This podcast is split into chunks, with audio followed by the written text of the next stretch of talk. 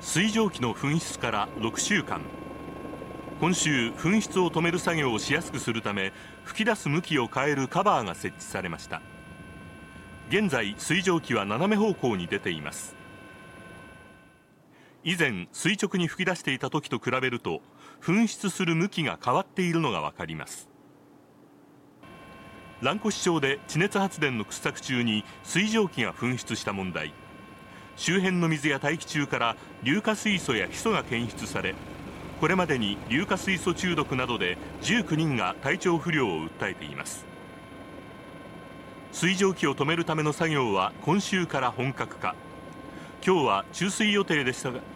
注水作業が予定されていましたが霧の影響などで作業が遅れ明日以降に延期されています。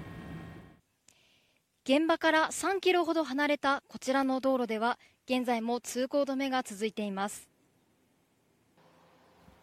作業に伴い住民生活に影響も出ています。現場近くの道道の一部が21日までの日中通行止めになっています。また事業主体の三井石油開発は付近の民家や宿泊施設に避難や営業休止を要請しています。応じた世帯施設数などは個人情報の保護を理由に公表していません早く収まってほしいねあとね、被害があまり大きくならなければいいねとか。まあ、あとは風評被害ですけどそれがねないないことを願ってね